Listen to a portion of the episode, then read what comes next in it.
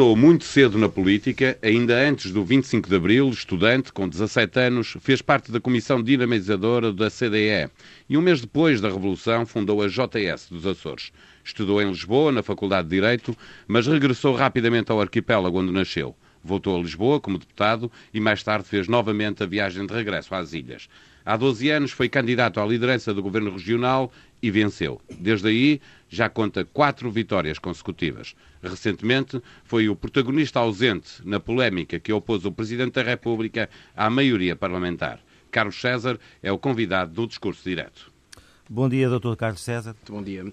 Que papel é que o senhor teve como Presidente do Governo Regional da, dos Açores em toda esta polémica à volta da discussão e promulgação do Estatuto da Região? Pergunto-lhe muito concretamente, os polémicos artigos 114 e 140 partiram da sua iniciativa? Partiram da iniciativa proponente do partido que eu lidero nos Açores. Como Presidente do Governo, naturalmente, e pelas minhas funções institucionais, não me cabe intervir nem a montante, nem no decurso do processo de debate que está sediado no Parlamento, mas tive a oportunidade de lançar, há quase quatro anos atrás, este processo de revisão do Estatuto Político Administrativo dos Açores, na altura eh, convidei até para estar presente na sede do Partido Socialista, o então líder do PSD, e retribuí mais tarde essa visita. Eh, e iniciamos um processo de consensualização nos Açores que foi muito importante. Este estatuto surge eh, na sequência da revisão constitucional de 2004 e constituiu um dos processos eh, legislativos mais complexos e participados da história parlamentar na região autónoma dos Açores. Isso sabemos, mas portanto posso concluir que, digamos, a redação destes dois artigos tem, obviamente, o seu empenhamento desde o início. A redação de todo o estatuto político-administrativo tem, evidentemente, o meu, a minha concordância política, eh, foi eh, avaliada ao nível do partido que eu lidero, eh, foi dirigida em concreto eh, por um representante do Partido Socialista que comigo sempre articulou todas as fases deste processo e a substância da proposta em causa. Uhum. Uh, abreviando razões, se me pergunta se eu concordo com o Estatuto e especialmente com as duas normas em causa, a minha resposta é claramente sim. Então eu, eu faço-lhe a pergunta de outra forma. E em que é que a autonomia dos Açores ficava diminuída se estes dois artigos em questão, o 114 e o 140, tivessem sido retirados ou tivessem uma, uma relação diferente? Respondo-lhe com outra pergunta. Em que é que os poderes do Presidente da República ficam diminuídos se eh, não existisse essa norma prevendo que ele também fizesse mais duas audições? É que, repare, não foi eh, a Assembleia Legislativa Regional que suscitou esta novidade ou que introduziu um novo problema ou uma nova técnica legislativa.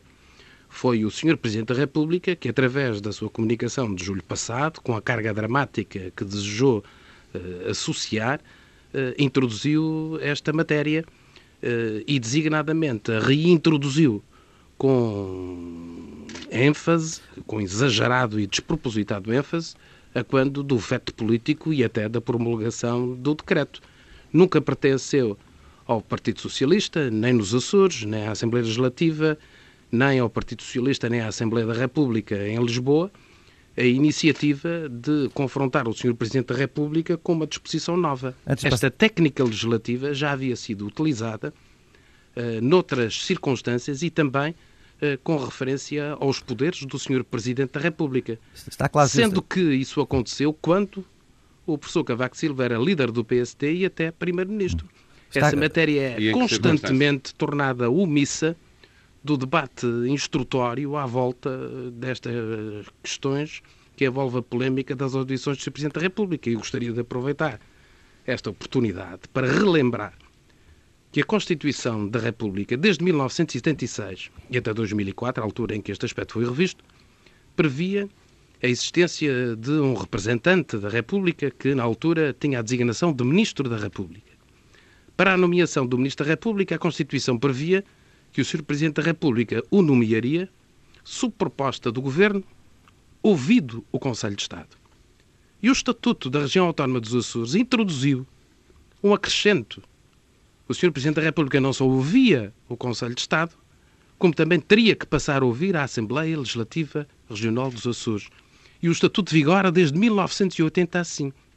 passando um período de tempo em que o professor Cavaco Silva foi líder do PSD, foi presidente da República e nunca se sentiu atingido, e tinha razão, nos seus poderes pela existência de uma tal norma.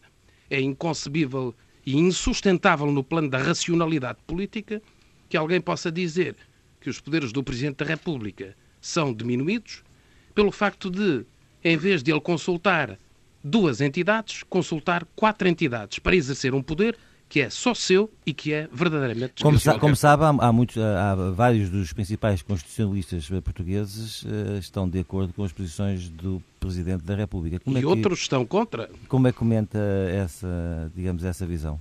Não, não comento. Aquilo que eu acho é que, infelizmente, há uh, constitucionalistas uh, e juristas em geral eh, que não têm uma posição, uma posição muito fixa em relação a matérias sobre as quais estudaram no passado e tornaram públicas posições no passado de sentido contrário. Ou seja, há razões de ordem política conjuntural que determina que um conjunto de constitucionalistas, eh, politólogos, analistas, alguns dos quais, estes últimos, alguns dos quais nunca leram realmente o Estatuto Político Administrativo dos Açores e falam por ouvir dizer, mas que desenvolvem posições associadas à posição do Presidente da República.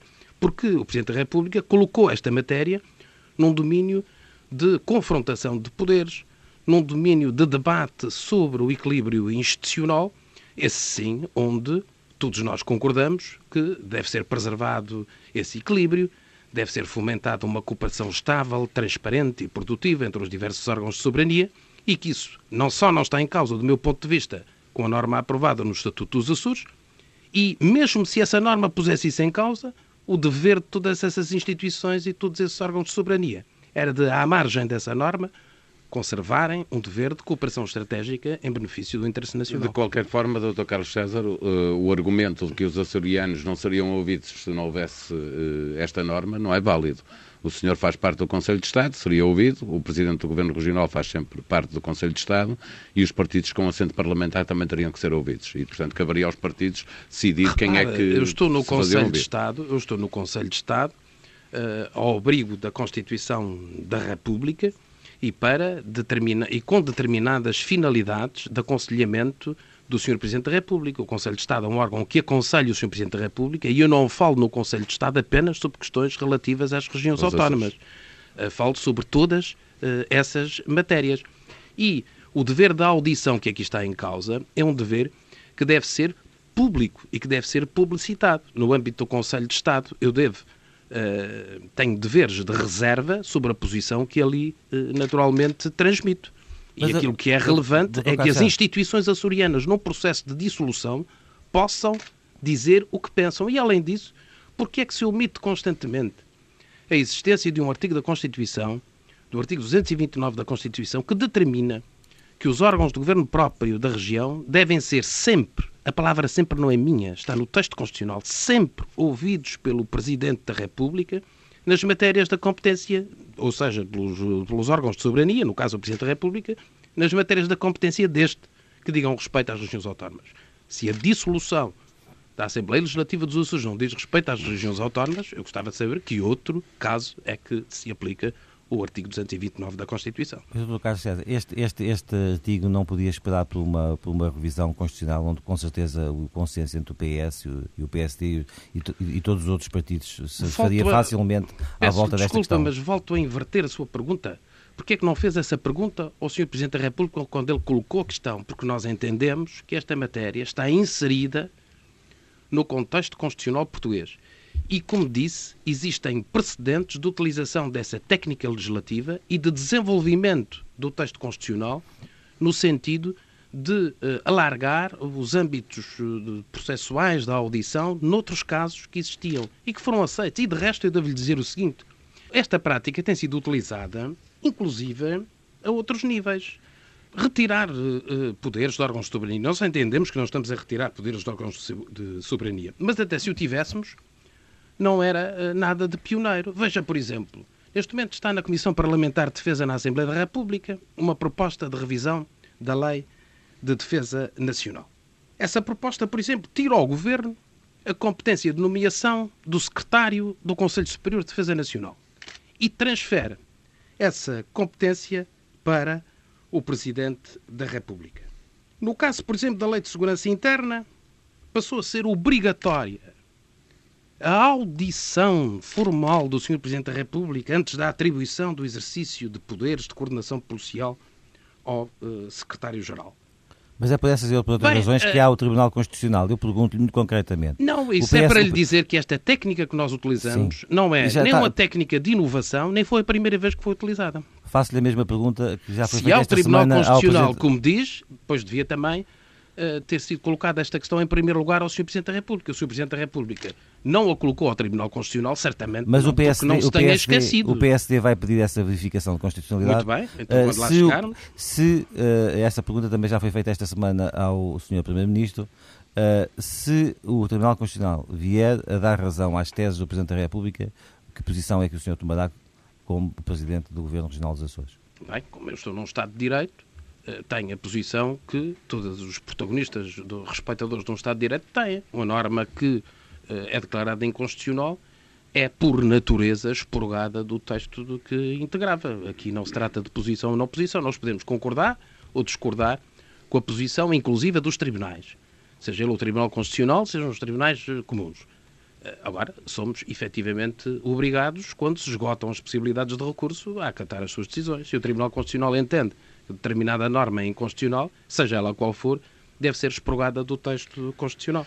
Por causa deste estatuto, gerou-se na opinião pública a ideia de que estava a haver o mais forte conflito institucional entre José Sócrates e Cavaco Silva, desde que os dois estão nestas funções. Teme que as relações entre os dois órgãos de soberania possam vir a ficar afetadas? Eu creio que é completamente ilegítimo fazer extrapolações de, de, uma situação destas para um conflito institucional entre o Governo e o Presidente da República. Nesta matéria, eu creio que o Sr. Presidente da República terá tido uma de três opções uh, quando desencadeou este processo. Ou o Sr. Presidente da República sobrevalorizou de forma imprevidente normas uh, do Estatuto dos Açores e depois não pôde ou não conseguiu recuar, o Sr. Presidente da República é contra o Estatuto de Autonomia em geral, considerando-o como um perigo para o Estado e para a unidade nacional, ou o Presidente da República quis, uh, usando os Açores, a meu ver, ilegitimamente, uh, fazer um braço de ferro com a maioria da Assembleia da República e o senhor de suporte opinião, político do uh, Governo. Fala-nos de três hipóteses. A minha opinião é que o Sr. Presidente da República, induzido por eh, colaboradores eh, próximos, sobrevalorizou imprevidentemente eh, estas normas do Estatuto e depois não conseguiu recuar porque a sua posição foi extrapolada pela generalidade da opinião pública e publicada para um plano político mais vasto.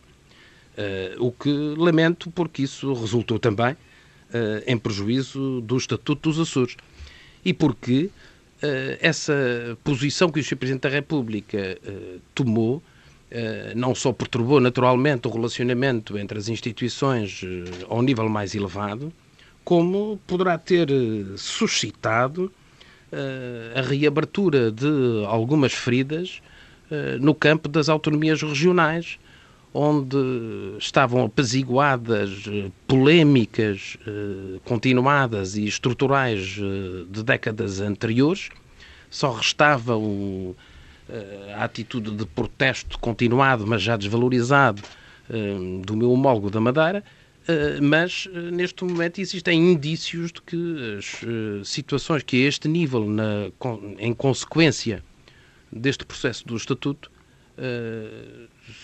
são situações que poderão uh, afetar a normalidade uh, da forma como se encaravam as autonomias no contexto do Estado. Veja-se, por exemplo. Está-me a falar das relações entre o governo regional. Uh, e o Governo Central versus Presidência da República, de que, de que é que concretamente Estou estamos... a falar, por exemplo, de dois casos. Por um lado, já ouvimos o Sr. Provedor, uh, o Sr. Provedor, naturalmente está neste momento numa fase transitória, Dizer também que vai pedir a fiscalização sucessiva da constitucionalidade da norma do Estatuto que prevê a possibilidade de existirem provedores uh, sectoriais uh, na região. Aliás, contrariando uma indicação do Conselho da Europa, que é uh, dirigida a todos os países no sentido de, ao nível das suas regiões, incrementarem a figura de provedorias. E estou-me a referir, por exemplo, a outro caso emergente, que é a declaração impensada de uma chefia militar de não pretender executar nos Açores uma das normas também aprovadas pelo Estatuto, que é de, nos edifícios do Estado, neste caso nos edifícios das Forças Armadas, uh, ser hasteada a bandeira da região autónoma dos Açores, quando esses edifícios são naturalmente nos acha, Açores. O senhor acha, portanto, que nesta polémica e em todas as consequências que daí advirem, só há um responsável que é o Presidente da República?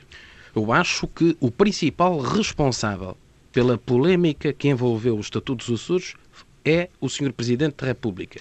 E, desde logo, pela forma mais do que a substância, pela forma como introduziu esse tema junto da opinião política e da opinião pública nacional. A forma como ele se dirigiu ao país em julho passado alarmou os portugueses, introduziu uma dramaticidade incompatível com uma análise racional deste estatuto e foi uh, verdadeiramente desproporcionada. Houve algum Eh, contacto? Atrás desse. Permita-me só interromper para lhe fazer. Houve alguma tentativa de um contacto para uh, consensualizar esse, esse, esse texto ou não?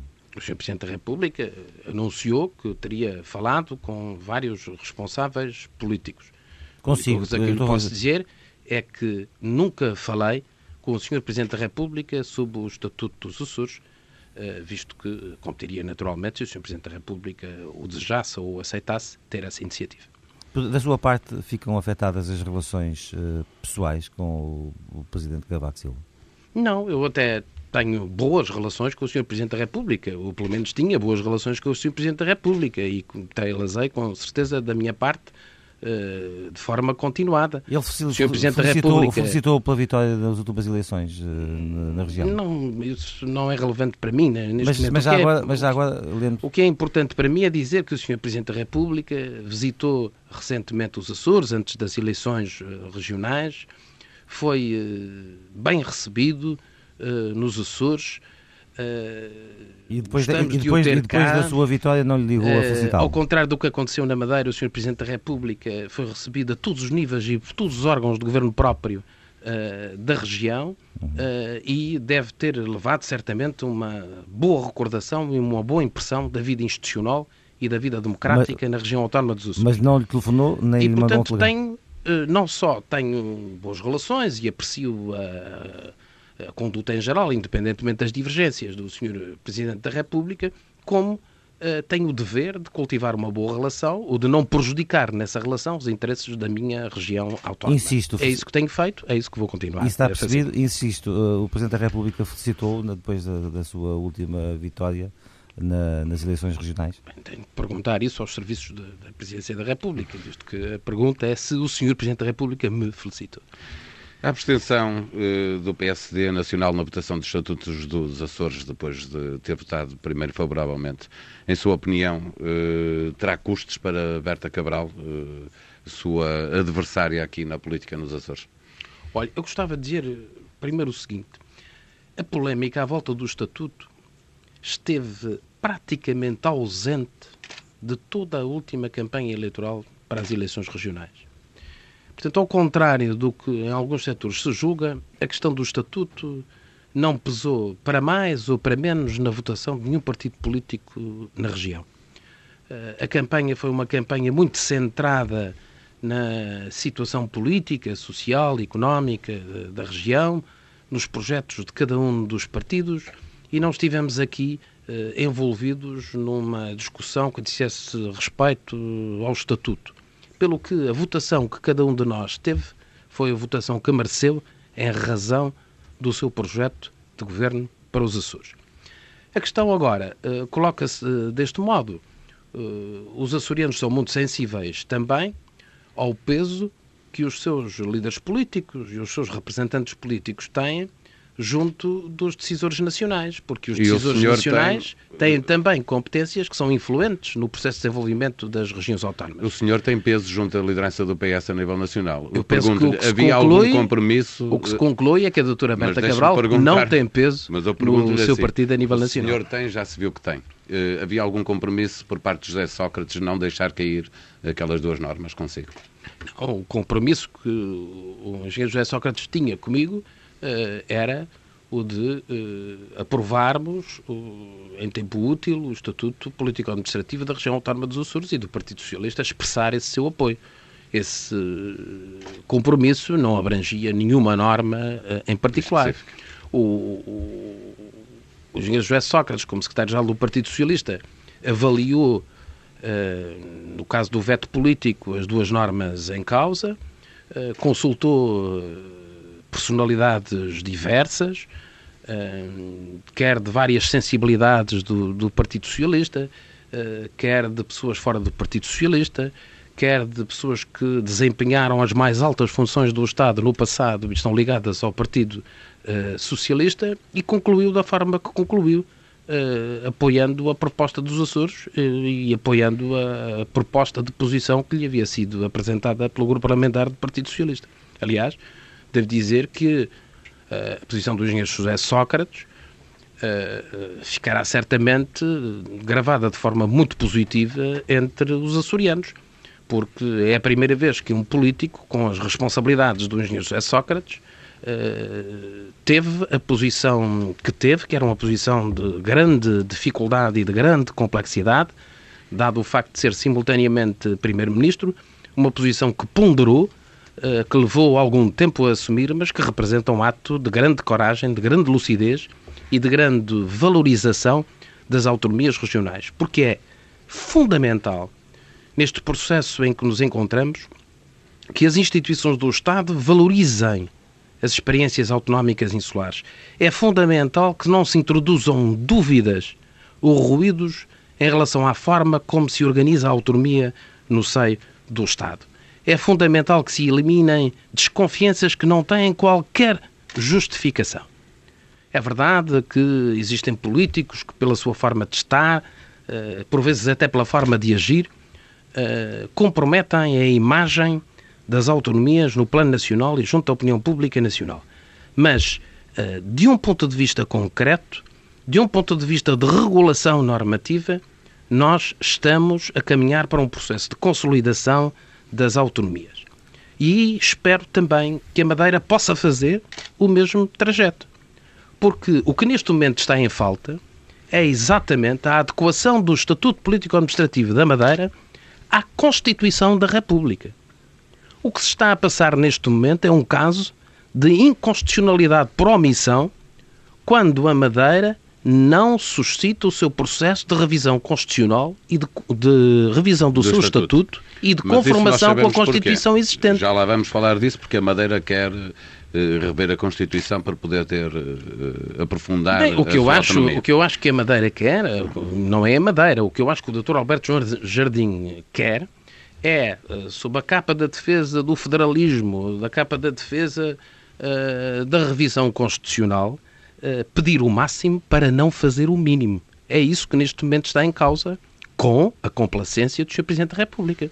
O Sr. Presidente da República tem sido muito lesto em fazer observações sobre o Estatuto dos Açores, mas infelizmente não tem sido tão intenso e tão atento no que diz respeito às questões que envolvem a região autónoma da Madeira os Açores tiveram a coragem, a generosidade e o empenho de estabelecer um programa de, de, revisão do Estatuto que foi naturalmente ousado.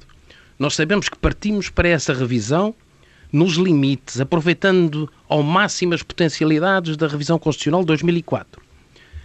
Nessa uh, revisão, que foi uma revisão feita, como disse, nos limites, uh, houve 13 pedidos de inconstitucionalidade do Sr. Presidente da República ao Tribunal Constitucional.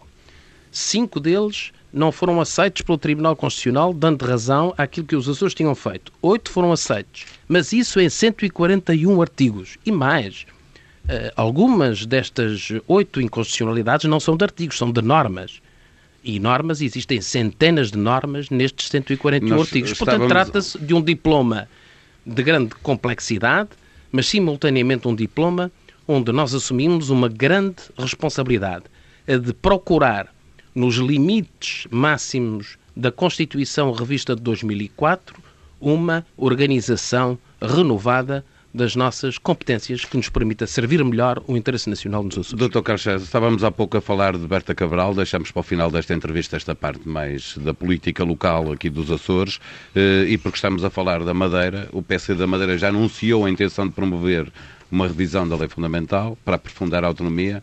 Vai lutar ao lado de Alberto João Jardim ou não, aproveitando essa oportunidade para alterações nesse sentido, que permitam à frente aprofundar também a autonomia dos Açores?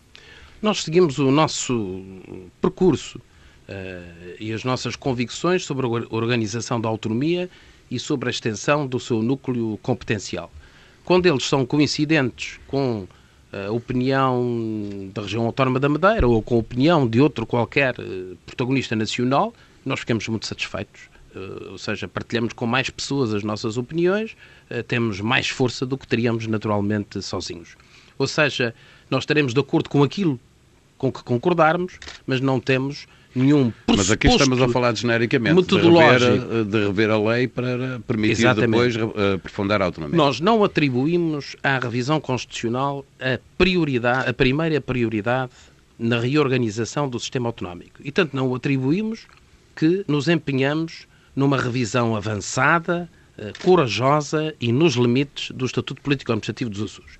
Não excluo que na próxima revisão constitucional eh, não defenda, em alguns casos em que o Tribunal Constitucional não considerou eh, conformes algumas modificações que fizemos agora nesta revisão do Estatuto, não excluo, dizia, que nessa altura possamos voltar a introduzir ao nível da revisão constitucional esses temas. Mas, de um modo geral, eu penso que este Estatuto está muito próximo de uma configuração de poderes das autonomias que eh, nos servirá durante muitos anos. Mas eu não tenho uma concepção eh, dogmática sobre o quadro normativo das autonomias. Entendo que a autonomia é dinâmica, tal como, por exemplo, eu tenho rejeitado propostas de vários governos, no sentido, por exemplo, da regionalização de serviços da administração de justiça, no sentido, por exemplo, de regionalização da administração fiscal, no sentido, por exemplo, da regionalização do serviço público de comunicação social, tenho defendido, ao contrário, eh, a importação para um núcleo competencial autonómico de outras competências, como, por exemplo, as de domínio público marítimo ou, por exemplo, de uma tutela partilhada ou até de uma regionalização integral da Polícia de Segurança Pública.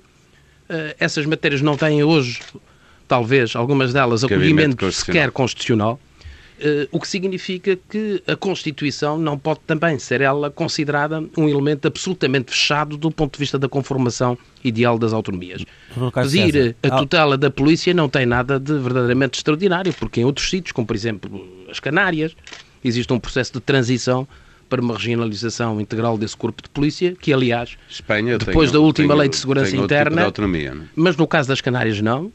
Se nós estivéssemos a é falar de, de, se estivéssemos uh, a falar de outras regiões da Espanha, nós com, compreenderíamos que uh, a dimensão e o percurso histórico era diferente, mas no caso das Canárias nem é assim, é uma situação muito semelhante do ponto de vista de uh, aspirações autonomistas à, à dos Açores. Eh, embora existam lá também partidos eh, locais e regionais independentistas, mas com, com, com, reduzida expressão, eh, de qualquer modo, isso é possível em Espanha, onde, aliás, seria teoricamente mais arriscado do ponto de vista da, da estruturação do Estado, então seria muito mais fácil num país onde o portuguesismo e a unidade nacional não estão minimamente, minimamente postos em causa. Mas, Dr. Carlos César, uh, uh, um, o aprofundamento da autonomia pode ir até uh, à ideia de um Estado federal que já foi defendida pelos responsáveis políticos da Madeira? Não creio que, que seja necessário sequer introduzir essa dogmática tipificadora. Uhum. eu creio que o, que o Estado português é um Estado unitário, regional, para utilizar uma expressão que o professor Jorge Miranda utilizou nos anos 80. Não sei se agora que já estamos no século XXI, o professor Jorge Miranda não terá mudado de opinião. Mas, sobre essa matéria, eu concordo com a designação que ele introduziu uh, nos anos 80 e que tem a ver exatamente com uma organização uh, parcialmente diferenciada que o país tem. E para um Estado esta... unitário no continente, é um Estado regional nos Açores e na Madeira. É um Estado unitário regional. E para fechar esta, esta questão das autonomias, uh, julguei descortinar nas suas palavras algum tom crítico sempre que se referiu a algumas características da autonomia madeirense e, sobretudo, digamos, à forma de fazer política de Alberto João Jardim. Eu pergunto-lhe como é que são, como é que estão as suas, como é que estão as relações entre os governos dos Açores e da Madeira e até que ponto é que, independentemente do estilo dos seus líderes, podem, uh, digamos, cooperar em algumas matérias uh, na relação com o governo da República. São, são relações de, digamos, de, de normalidade. Nos últimos anos tem havido um incremento da atividade económica entre ambas as regiões, do transportes, eh, dos transportes entre ambas as regiões. Eh, há empresários, sobretudo madeirenses, que começam a ter uma presença significativa em setores chaves e emergentes na região autónoma dos Açores. E o contrário também se passa? O contrário não se passa com tanta intensidade porque os Açores é que estão a experimentar este processo novo e mais recente de crescimento da sua economia. E há uma transferência de investimento de alguns madeirenses da região autónoma dos Açores, da região autónoma da Madeira para a região autónoma dos Açores. Mas eu mantenho com o Presidente Alberto João Jardim uma relação normal, falamos eh, frequentemente ao telefone, quando se justifica. Uh, trocamos mensagens de Natal, mas o estilo político, mas o estilo político não lhe agrada. eleitorais, etc. Mas o estilo político não lhe agrada. Não é o seu. Não é o meu. Uh, não é uma questão de me agradar, não é uh, o meu. Quer do ponto de vista digamos, da retórica e da, e da exteriorização que, que, é feita, uh, quer do ponto de vista também de alguns elementos estruturantes da, da governação e do projeto governativo. Há diferenças substanciais. Doutor Carlos César, vamos agora olhar para a política partidária a nível nacional. Como é que vê as polémicas quase permanentes entre a direção do PS e o militante Manuel Alegre? Vejo com, com, com apreensão algumas vezes, eh, porque apesar de, de, de, ser natural que uma pessoa com o Estatuto Manuel Alegre eh, e com o seu historial mais recente, ter sido um candidato à presidência da República, com alta votação, eh, à margem da candidatura oficial do Partido Socialista, e apesar disso, naturalmente, ter introduzido uma tensão própria e que separa um pouco da oficialidade do Partido Socialista, eh, não gostaria que eh, estas polémicas começassem a ser assumidas eh, numa dimensão desadequada. Ou seja, eu quero continuar a encontrar no Manuel Alegre um dos muitos militantes do Partido Socialista que, ao longo da sua história e atualmente, divergem sobre algumas matérias que dizem que fazem parte, digamos, do, do, da linha política atual do, do Partido digamos, Socialista. Digamos, digamos, então que a sua posição evoluiu, porque a meio do ano passado saiu em defesa precisamente de Manuel Alegre por causa de críticas que foram feitas então por, por outro dirigente socialista, José Lelo, e o senhor sustentou que o PS precisava de criar no seu interior espaços de diálogo que permitissem que pessoas como Manuel Alegre dissessem tudo aquilo, dissessem dentro o que, o que, o que se diz lá fora. E é digamos isso justamente que, que eu acabo que, de dizer. Eu, eu, eu, sim, mas a minha pergunta é nesse sentido. Portanto, acha que já se passou um pouco, digamos, essa essa fronteira e que, uh, digamos que tem havido mais do que simples diálogo, tem já alguma alguma dureza de posições, enfim, se assim se pode dizer. Sim, eu penso que, que há comentários que não ajudam uh, e também uh, a presença do, do, do Manuel Alegre naquele ato público que, que, envolveu a, a liderança e, a, e, um aproveitamento por parte do Bloco de Esquerda. Aquela que já chamou a esquerda ruidosa, bloquista e comunista. Sim, de colarinho branco também. Exato. Uh, não me pareceu uma boa ideia, quer por parte do Manuel Alegre, nem uma conduta no plano ético aceitável por parte de, da liderança do Bloco de Esquerda. Uh, eu creio que o Manuel Alegre faz parte da história do Partido Socialista uh, e todas as pessoas que fazem parte da história do Partido Socialista não têm um lugar de honra nessa história por estarem sempre de acordo. Eh, muitas vezes até têm um lugar ainda mais honroso por estarem em desacordo. Eh, o Partido Socialista deve habituar-se a viver e a encarar com normalidade eh, posições como as assumidas por Manuel Alegre. Porque Manuel Alegre não é um qualquer militante do Partido Socialista. Para além da sua história pessoal, tem uma história recente que transporta um património de opinião que não é negligenciável. não pode ser negligenciável. Continua convencido que, vai, que, que, que, o senhor e ele vão estar ao lado de José Sócrates quando voltarem a dirigir-se ao eleitorado de Portugal nas próximas eleições legislativas? Eu confio nisso, espero que isso aconteça uh, e acho mesmo fundamental uh, que isso aconteça para que o Partido Socialista assegure uh, uma votação compatível Mesmo depois com a governabilidade em Portugal. Pode, pode dizer, dizer, que está em reflexão e colocar repetidamente a possibilidade de fundar um novo partido ou pelo menos um novo movimento. Eu creio que ele está em reflexão, mas não acredito que Manuel Alegre pretenda formar qualquer outro partido.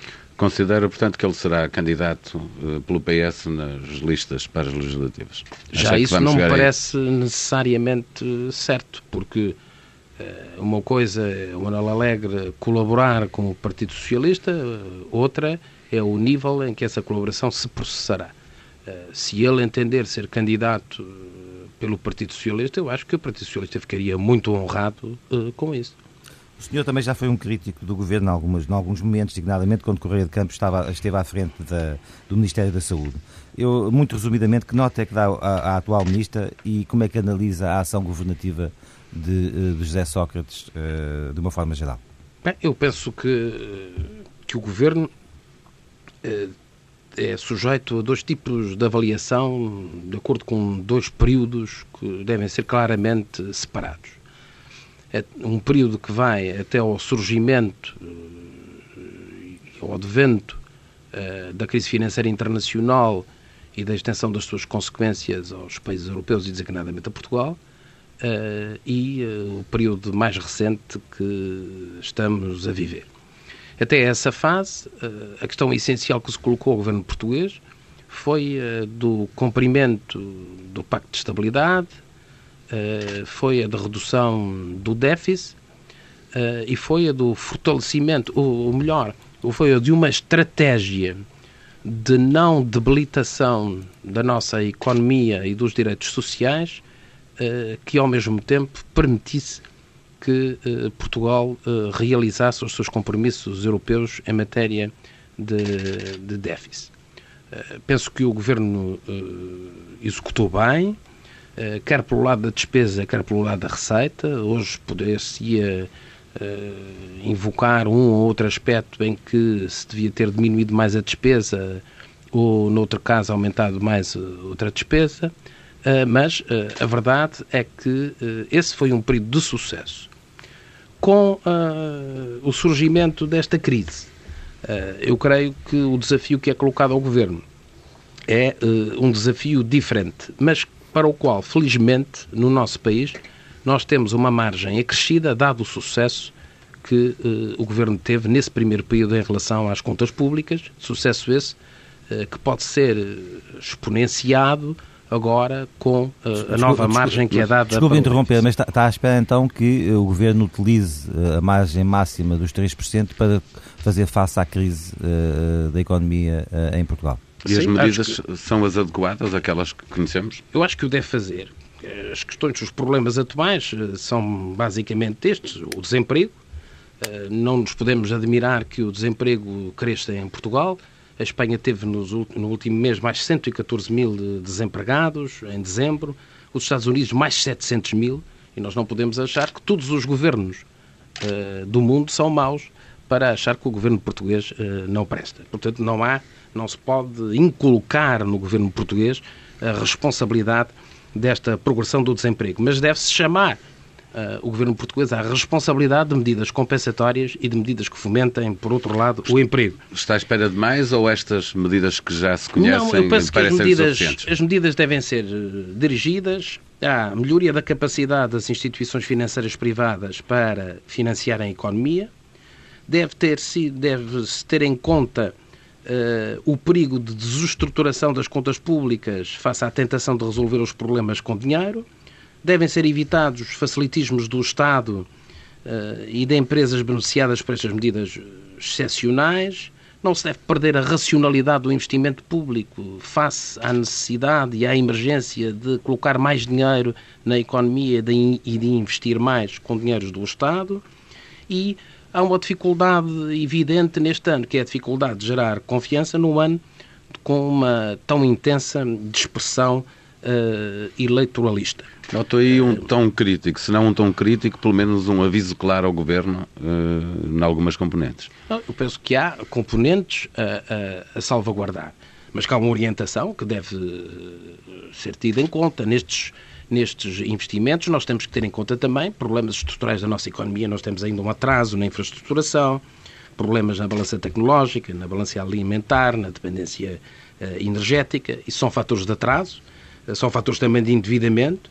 Uh, concordo com a perspectiva de haver necessidade de medidas imediatas e de efeito imediato, o que inclui claramente o diferimento de pagamentos e, e uma estratégia responsável eh, de endividamento, utilizando a nova margem do cumprimento do déficit, que é maior graças à boa gestão que nós desenvolvemos das nossas eh, finanças eh, públicas, e essas medidas de curto prazo e de efeito rápido, na minha opinião, devem ser mais dirigidas para estimular o pequeno investimento que reforça em simultâneo as economias regionais e locais e a infraestruturação do país. E quanto às grandes obras, como é que de, dos Açores se vê o investimento que vai ser preciso fazer num novo aeroporto para, para Lisboa e o TGV? Eu tenho reservas sobre a sua temporalidade.